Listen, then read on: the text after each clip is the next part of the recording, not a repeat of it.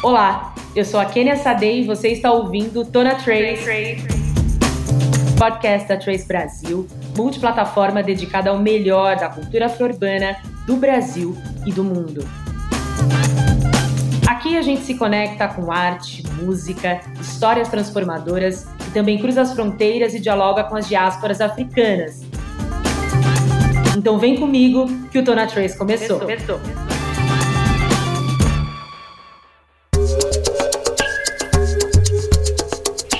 Hoje a gente recebe uma das maiores estudiosas, educadoras, criadoras de conteúdo das estéticas negro-africanas, que vem desenvolvendo ao longo dos anos uma série de ações que movimentam as narrativas em torno da ancestralidade das populações negras no continente africano e em diáspora.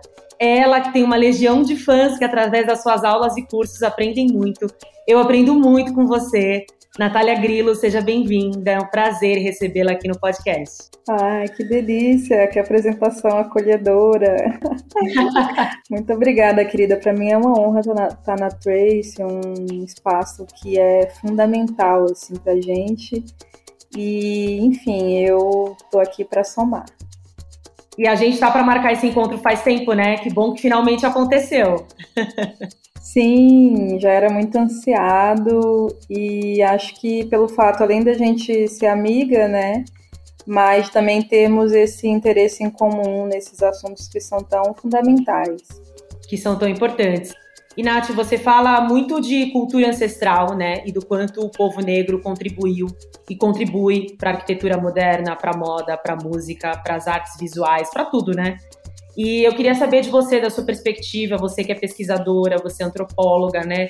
Qual a importância de ressaltar que a formação e construção de mundo se deu a partir do continente africano e que muitas referências ocidentais são negras? É de suma importância porque essas histórias são histórias que não foram contadas, são histórias silenciadas, histórias soterradas e eu brinco, né? Eu costumo dizer que eu sou escavadora. Quando alguém pergunta qual é a minha profissão, eu falo que eu sou escavadora, porque essas histórias elas não, não estão na superfície, elas não são fáceis de encontrar. Acredito que até daí que vem o sucesso das minhas pesquisas, porque é, vem de uma profundidade, vem de uma busca que tem mesmo um genuíno interesse em evidenciar toda a imaginação negra, né? Eu gosto de pensar que a imaginação negra ela é a paridora é, é, dos mundos que a gente vivencia na atualidade. Assim, apesar de trabalhar muito investigando a ancestralidade,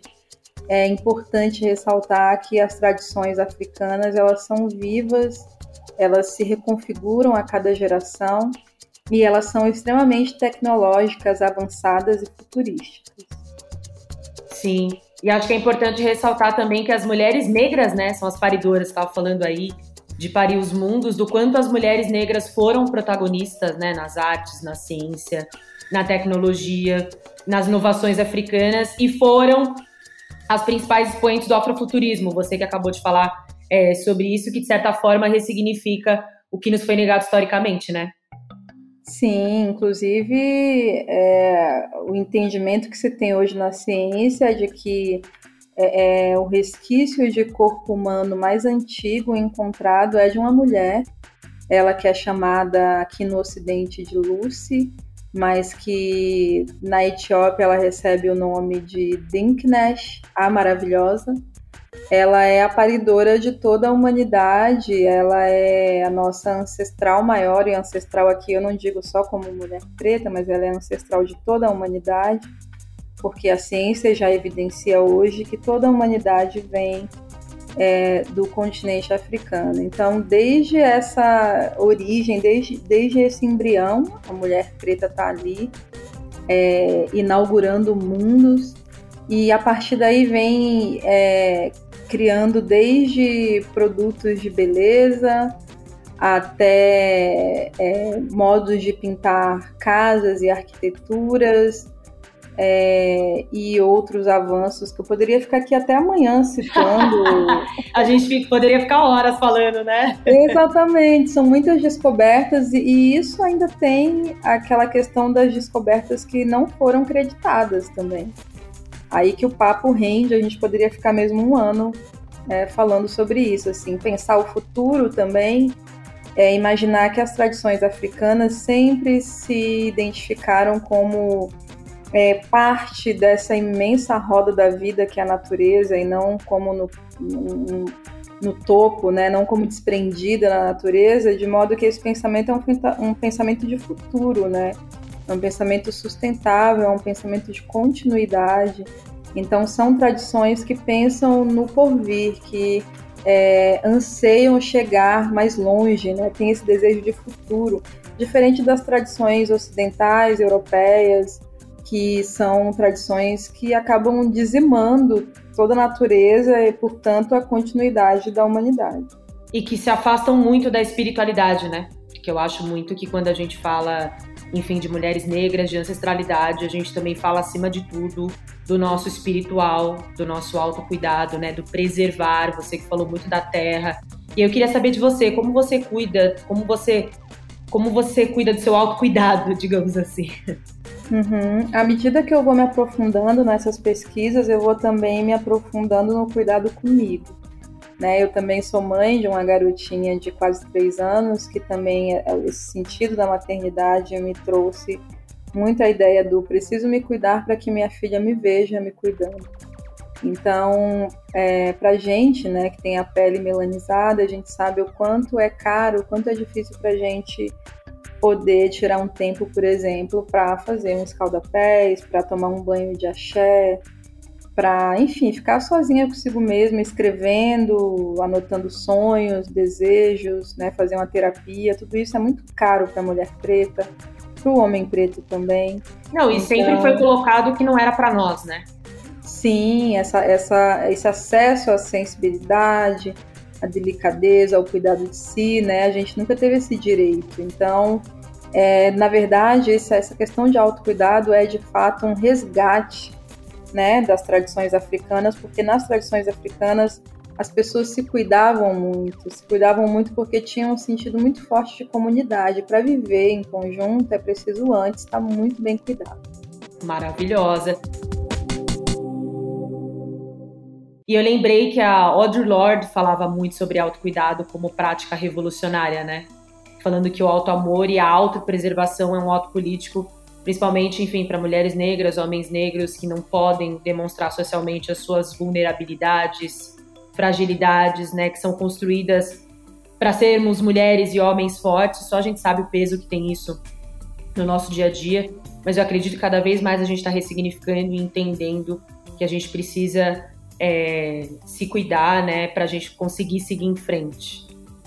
Sim, total. Eu venho de uma vivência, assim como a maioria de nós, bastante difícil.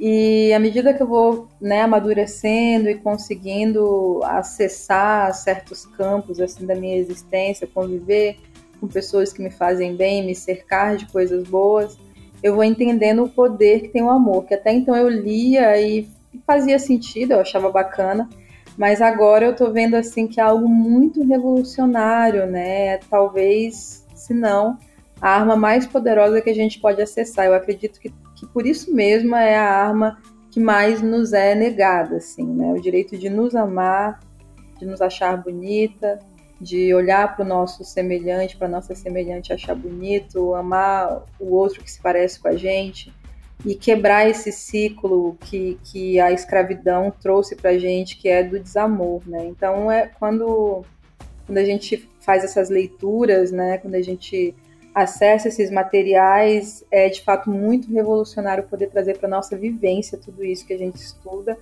e transformar, transmutar mesmo, não só a gente, mas também o nosso entorno. É, é mágico. Nossa, é mágico, realmente, é muito mágico.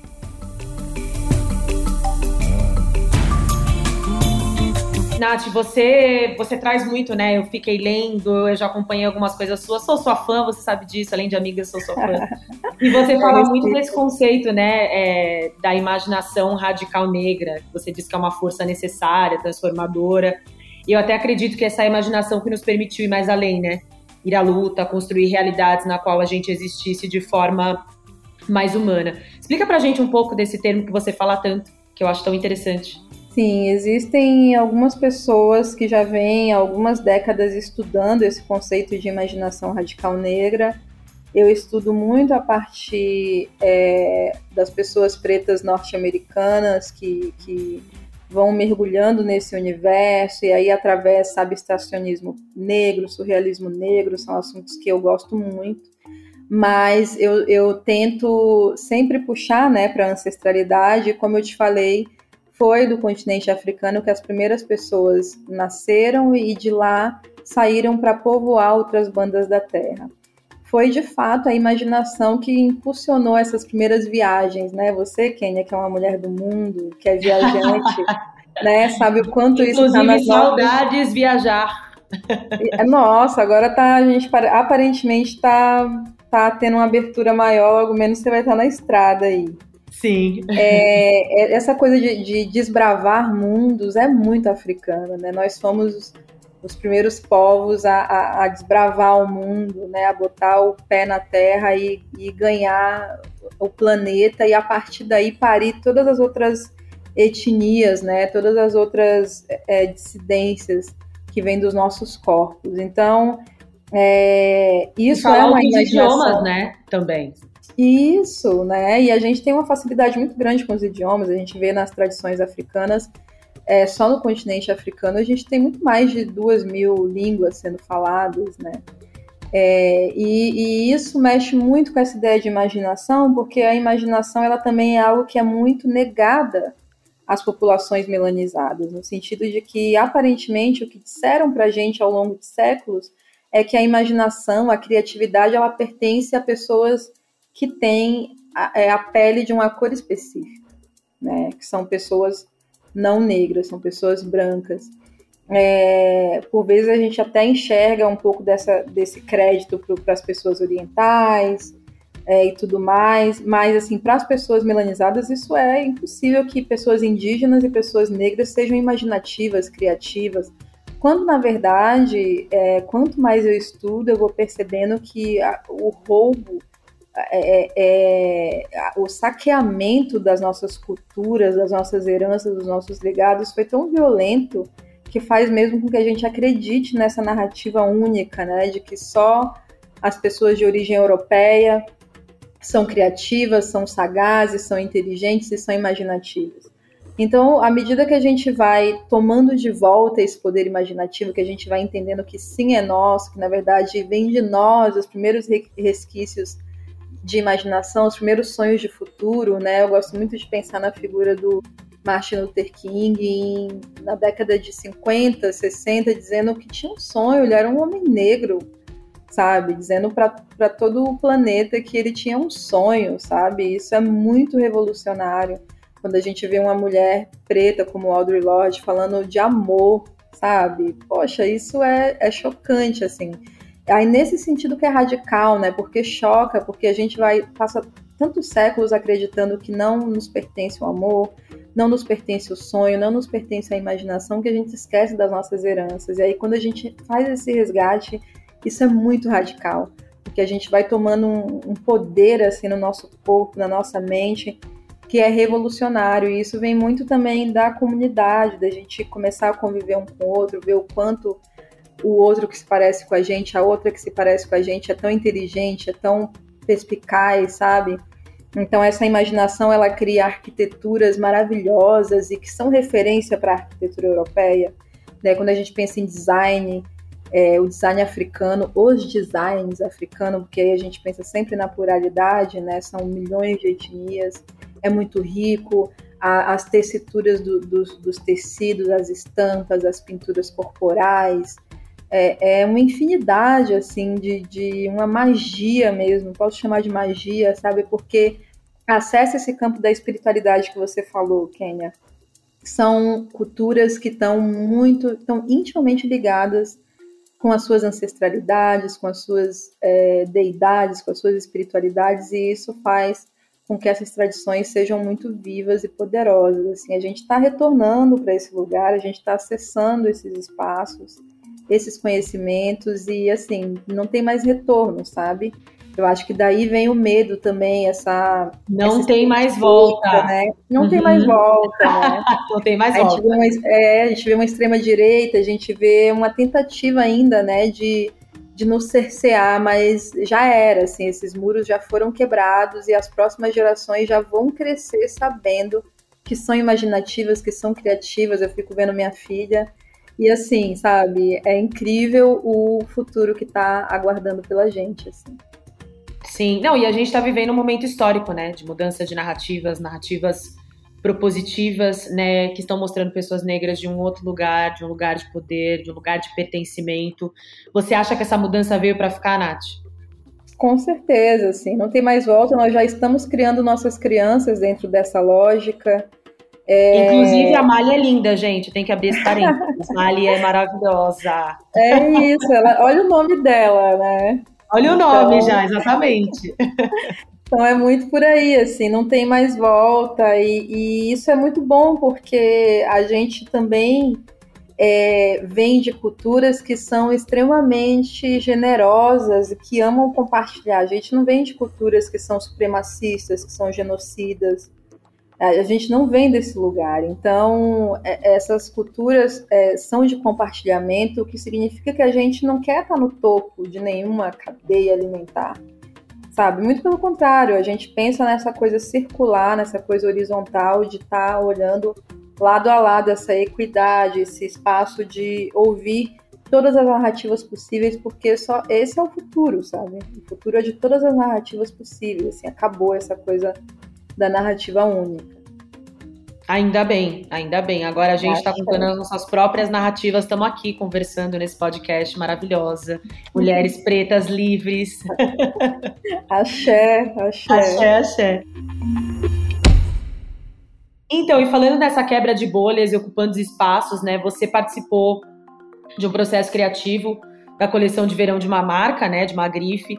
E eu vi a coleção e eu achei maravilhoso que você trouxe várias referências de reis e rainhas, Império Africano, enfim, fugindo daquilo que é caricato, né, do que as pessoas acham que é moda africana, que só fica num determinado lugar. É, como foi feito esse convite? Como você conseguiu trazer a sua expertise, né, das suas pesquisas para vestimenta, transformar em cor, em tecido? Como foi todo esse processo? Eu achei tudo tão delicado. Menina, foi incrível, assim, foi uma das experiências mais maravilhosas da minha vida, porque me mostrou que eu era capaz de coisas que eu não imaginava, assim, me deu possibilidades. É, a primeira coisa que me bateu muito forte foi quando veio o convite, né? Eu não sou da área da moda, ou pelo menos não era. E... Como assim você não é da área da moda? Imagina, você fala de tudo, você é da área da moda, da música, da. então, eu ainda não me via nesse lugar, né? Esse convite me botou assim num outro espaço, num outro entendimento de mim mesma e do meu trabalho. Eu entendi que a minha narrativa podia ser transformada em qualquer coisa que eu quisesse, assim, que seria o resultado muito bonito. Então a marca veio, é uma marca é, que não é uma marca preta, é uma marca grande e, e, tradicional, numa outra esfera assim que não que não me alcançava. Então esse, esse, foi o primeiro choque, assim, tipo, nossa, essas pessoas estão procurando a minha narrativa é, porque a minha narrativa ela faz muito sentido e ela vai conseguir trazer verdade, né, para essa coleção. Então, uma coleção que buscava entender as origens das tradições africanas, as origens das estéticas africanas, a partir é, de uma essência muito verdadeira. E eu fiquei feliz porque a minha pesquisa ela evidencia isso, né? Então, toda a pluralidade que as sensibilidades africanas carregam, é, essa questão do design, do, do, dos tecidos, das cores, né, da, da arquitetura, tudo isso é, é, foi levado né, para as equipes criativas dessa marca ao longo de um ano, foi um acompanhamento de um ano, foi um trabalho longo, muito bonito. Incrível. De ser construído. As equipes estavam muito abertas a ouvir, a, a assimilar e, e transformar isso num, num, resultado muito bacana. No final das contas, é, eu fui acompanhando a, a, a feitura das estampas, as criações, né, os modelos das roupas, eu, eu fui entrando em lugares que eu nem imaginava, assim, acompanhar todo um processo criativo de uma coleção para mim foi incrível, né? E encerrei é, até criando uma playlist que eu também sou muito extremamente musical, né, para trazer o tom assim da coleção. E eu acho que o resultado que fica mais marcante assim para mim é essa é, é evidenciar toda a delicadeza das tradições africanas. Eu fiquei muito feliz. Então cada estampa são muitas Não, é fala é sobre lindo. Um, é incrível, Não, é, lindo. é, lindo. E aí cada estampa fala sobre um tipo de mulher e uma mulher de cada Uau. região do continente africano, uma mulher que tem é, sua narrativa própria, suas vivências, rios que, que regam a região de onde ela vem, né? As águas são muito presentes nessa, nessa coleção. Então mostra toda, toda a potência e toda a sensibilidade das mulheres africanas, sempre, claro, a partir da ancestralidade, é a minha área de pesquisa. A África não é um continente parado no tempo, tá? É super Pelo moderno, amor de Deus, né? tecnológico, né? é futurista, mas a minha linha de pesquisa, né, como eu falei, sou uma escavadora, eu estou sempre lá na base, na essência, buscando as raízes, né? Então, foi muito a partir disso que se deu. Foi uma experiência maravilhosa, eu quero mais. Ah, eu quero é mais. Você tem que mudar lá no feed, Nath, não é mais antropóloga, pesquisadora, é, é escavadora, é isso. é isso, essa, esse é o meu caminho, assim, escavar, eu amo, amo muito. Já muda lá no LinkedIn. Você falou da playlist, eu não escutei, eu vi a coleção, ainda não comprei nenhuma pecinha. Tava com vontade de comprar, achei tudo muito maravilhoso. Você é uma estudiosa da música, da música negra, né? Você fala muito de como as religiões de matriz africana influenciaram, né, a música brasileira. As tradições africanas permeiam a identidade brasileira, isso não tem nem o que falar, né? A questão do samba, do carnaval, do funk, de tudo que a gente vive. E as pessoas, e aí falando dessa questão das religiões de matriz africana e a música popular brasileira, as pessoas cantam, né, pontos de umbanda e músicas ancestrais e nem se dão conta. Você acredita que isso seja uma forma de manter a nossa ancestralidade viva diante de uma sociedade que não aceita, né, que pune pessoas que são de religiões de matriz africana, enfim, destroem é, terreiros? Como você vê toda essa questão? Uhum. É imperativo dizer que as espiritualidades africanas elas são é, fundamentadoras da, da, da, da, da cultura, da arte brasileira, claro que aliançadas com as tradições indígenas também. É, eu digo que é imperativo porque a espiritualidade africana ela funda no Brasil uma série de coisas, como por exemplo, é, vou citar um exemplo aqui que eu amo, o design de joia, a joalheria brasileira, ela nasce da espiritualidade negra, tá? É, a moda brasileira, ela nasce da espiritualidade negra, tá? É, o, o, o esporte mais famoso no Brasil, vamos chamar de esporte, né? Assim que leem, a capoeira, nasce da espiritualidade brasileira a música nacional, né, essa música que é legitimamente brasileira, nasce dessa espiritualidade negra. Então, é, a espiritualidade negra, ela vai é, é, permear, ela vai costurar tudo isso que a gente chama de Brasil, sabe? E por mais que o Brasil tente apagar, por mais, né, eu, tô falando aqui do Rio de Janeiro, por exemplo, que é um lugar que durante muito tempo tentou se afrancesar, sabe? Por mais que o Brasil tente negar essas origens, é impossível, porque vamos pensar, é, por exemplo, no cinema nacional. O cinema nacional ele é evidenciado lá fora quando é um cinema preto, quando é uma narrativa preta de favela, sabe? Esses filmes é que são a cara do Brasil, é que são legitimamente brasileiros. Então, a música, sabe, que é a cara do Brasil, que é o samba, né? São as músicas de culturas populares como maracatu, como coco, sabe? É, então, não, não há nada culturalmente falando, artisticamente falando, que as tradições brasileiras, que as tradições negras, desculpa, não tenha costurado, fundado aqui no país, por mais que tente tentem apagar isso, sabe? Eu digo isso com plena convicção, estudo isso há muito tempo. Qualquer pessoa que estude o assunto não tem para onde fugir, sabe? É, tentem essa... apagar e perseguir, né? Ritmos que já foram muito perseguidos, por sinal.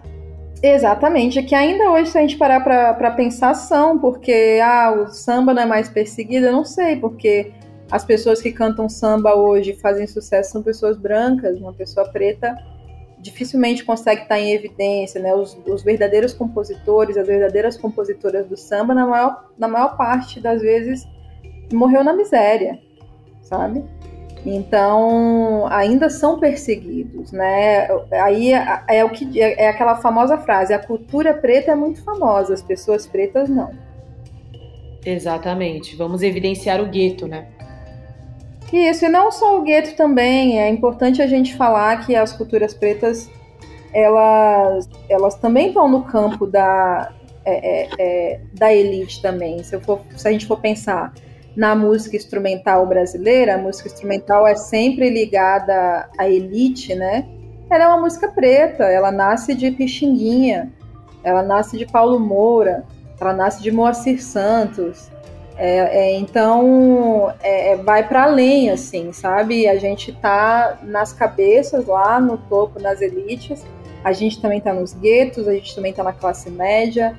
É isso que eu tô falando, não dá para fugir, sabe? Nós estamos em todos os lugares, né? Exatamente, nós somos o Brasil, né?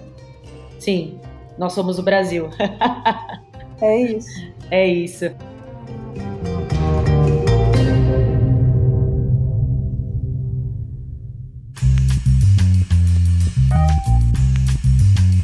Nath, a gente tem um quadro que chama playlist e eu vou quebrar um, po um pouquinho o protocolo, porque eu sei que você vê muita coisa, você escuta muita coisa, você lê muita coisa.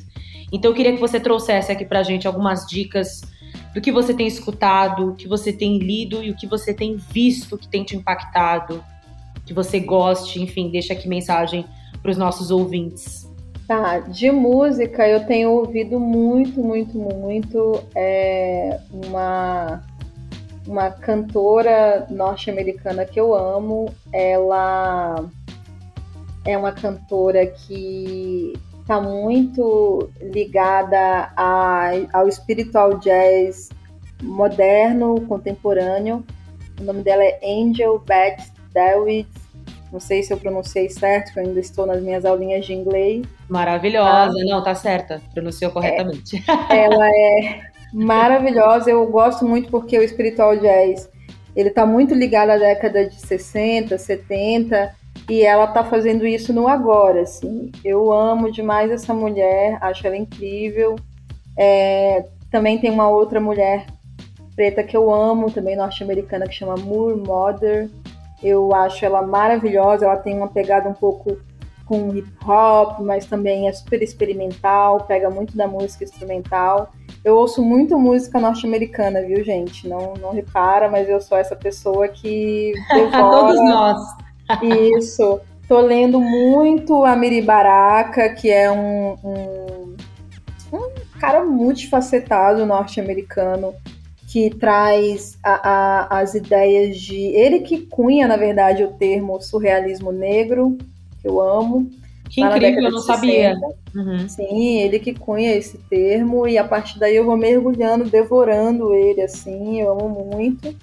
É, e também tem o meu livro Xodozinho, que eu já li, releio, volto e, e, retorno, que é uma biografia sobre a Gaia Luísa, que foi uma mãe de santo é, aqui no Brasil, do, da, da linha é, Gesmaim, da Bahia, é, de Cachoeira, mais precisamente, que é importantíssimo. E o livro eu considero um livro é, de realismo fantástico, porque ela faz narrativas maravilhosas. É importante a gente entender que é, existem ficções pretas, elas estão é, na, na, nos mitos originários, eles, ela, é, essas narrativas estão nos itãs, e eu chamo de ficção não porque não são verdadeiras, mas porque são fantásticas e dá para alimentar muito a nossa verve fazendo essas leituras. A gente às vezes vai buscar ler ficção europeia, é legal, bacana, mas é não, muito realismo fantástico não é só Gabriel Garcia Marques, né? Vamos lá.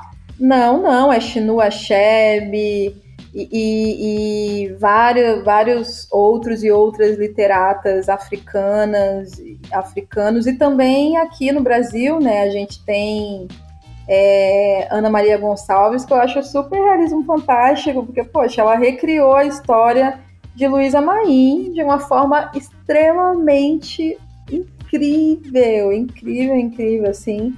E tem muitas outras leituras que a gente pode fazer, né? Eu acabei de ler Torturado também. Maravilhoso. maravilhoso. Vi muito da minha Evidencia história. Evidencia mulheres negras, né? Enfim, mostra um Brasil agrário. Uhum. Exatamente. E é, e é para mim também realismo fantástico, porque tem várias Total. narrativas assim incríveis. O livro já começa num realismo fantástico foda, assim, sabe? Então é, é, isso, assim, a gente mergulhar nesses universos eu gosto muito. E a nível de Brasil, eu tô ouvindo muito Amário de Freitas, que é meu xodó, meu irmão. Inclusive, é... saiu matéria dele com Jonathan Ferry e outros artistas falando do jazz da música preta brasileira, incrível. Todos deveriam ler. Maravilhoso, essa galera toda, o Fer também é irmãozão, né? Tenho orgulho de falar que ando com essa galera no recreio, é a minha galera.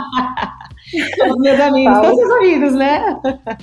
São meus amigos, poxa, que isso, são meus Inclusive, amigos. Inclusive, o Amaro participou do seu festival, né? Fala um pouquinho do seu festival. Então, o Festival Instrumental Mulambo Jazz Agrário é um festival maravilhoso que acontece em Bangu, zona oeste do Rio de Janeiro, que é uma terra que tem é, tradição na cena instrumental brasileira, é terra de Raul de Souza, é terra da Black Hill, né? E, e, e é terra também de Fernando Grilo, do Mulambo Jazz Agrário. É um festival que nasce como forma de homenagem ao Grilo que faleceu muito cedo, né? Partiu desse mundo é, vítima de negligência médica. Foi um jovem musicista que agitou muito a cena cultural ali da zona oeste do Rio e a partir é, do falecimento dele, eu e mais uma galera, porque o Festival Mula Mulheres Agrária é uma família grande, a gente decide dar continuidade ao legado dele, criando essa janela de visibilidade do fazer artístico em torno da música instrumental periférica, suburbana, favelada, marginal, sabe? É, então a gente bota ali nos palcos musicistas que, que são dessas regiões descentralizadas que não estão no mainstream, mas que estão fazendo produções incríveis. Inclusive, né, nesse nessa última edição a gente conseguiu levar o Amaro de Freitas, que é um músico, é importante frisar isso, é um músico periférico, sabe? Que tá aí ganhando o mundo, é super respeitado. Erudito, né? erudito e levanta a bandeira de um, de um jazz nordestino. Isso é incrível. É incrível. Né? Uhum. Demonstra que Sim. existe toda uma cena de jazz no Nordeste, coisa que a mídia não evidencia. Assim. Então o festival ele já está indo para a sétima edição no ano que vem.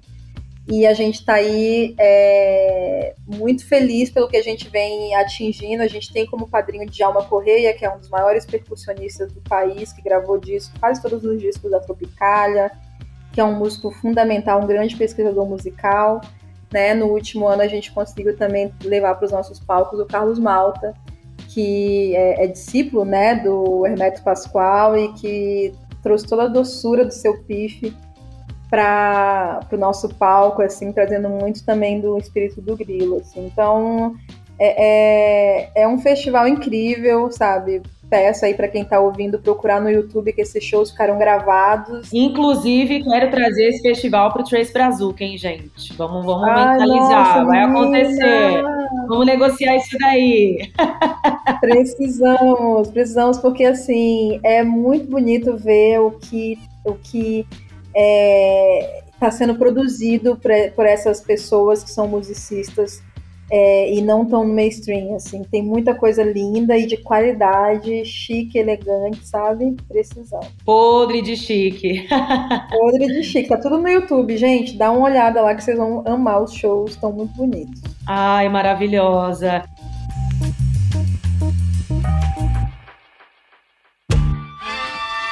Nath, tudo tem o seu fim, esse nosso podcast está chegando ao fim, mas assim, eu não tenho palavras para dizer quanto eu gostei de receber você aqui comigo.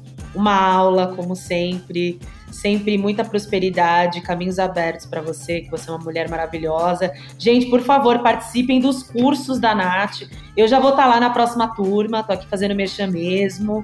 Vamos todo mundo aprender com essa mulher que, ela, que a gente precisa de mais vozes como a sua. Ai, querida, eu que agradeço o carinho, sabe, a abertura. É muito importante a gente ter o nosso trabalho fortalecido por espaços como a Tracy, sabe? É, é um, um, lugar que traz muita representatividade pra gente, uma representatividade genuína, sabe? É importante demais é, estar frente a frente com uma mulher como você, Kenya, que é tão potente, sabe? Tão Obrigada, grandiosa. minha amiga. E toda a equipe da Tracy, sabe? É, eu agradeço mesmo.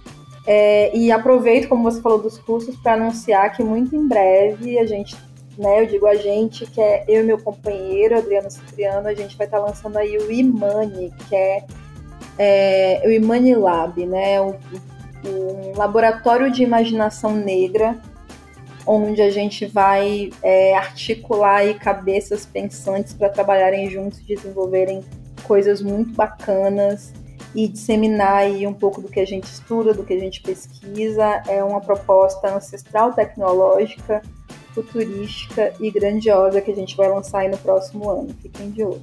Já tô ansiosa, vem aí, hein? Nath, muito obrigada, viu? Muito obrigada por participar aqui do Tona Trace. Até uma próxima. Eu que agradeço, querida. Vida longa, Trace. Axé. Vida longa. Beijos, obrigada. Beijão. E é isso, gente. Chegamos ao fim do podcast Tona, Trace. Trace. Sigam a gente nas redes sociais, arroba Trace Brasil no Instagram e no Facebook e Twitter, Trace Underline Brasil.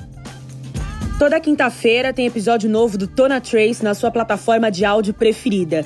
Não deixe de seguir o podcast no Spotify ou na Amazon, de assinar na Apple Podcasts ou de se inscrever no Google Podcasts ou no Castbox, ou de favoritar na Deezer. Assim você recebe uma notificação sempre que um novo episódio estiver disponível. Eu sou a Kenia Sade. Esse podcast tem direção e roteiro do Alberto Pereira Júnior, em colaboração minha e do AD Júnior. A sonorização do episódio é do Alexandre Marino. Obrigada pela companhia e semana que vem tem mais.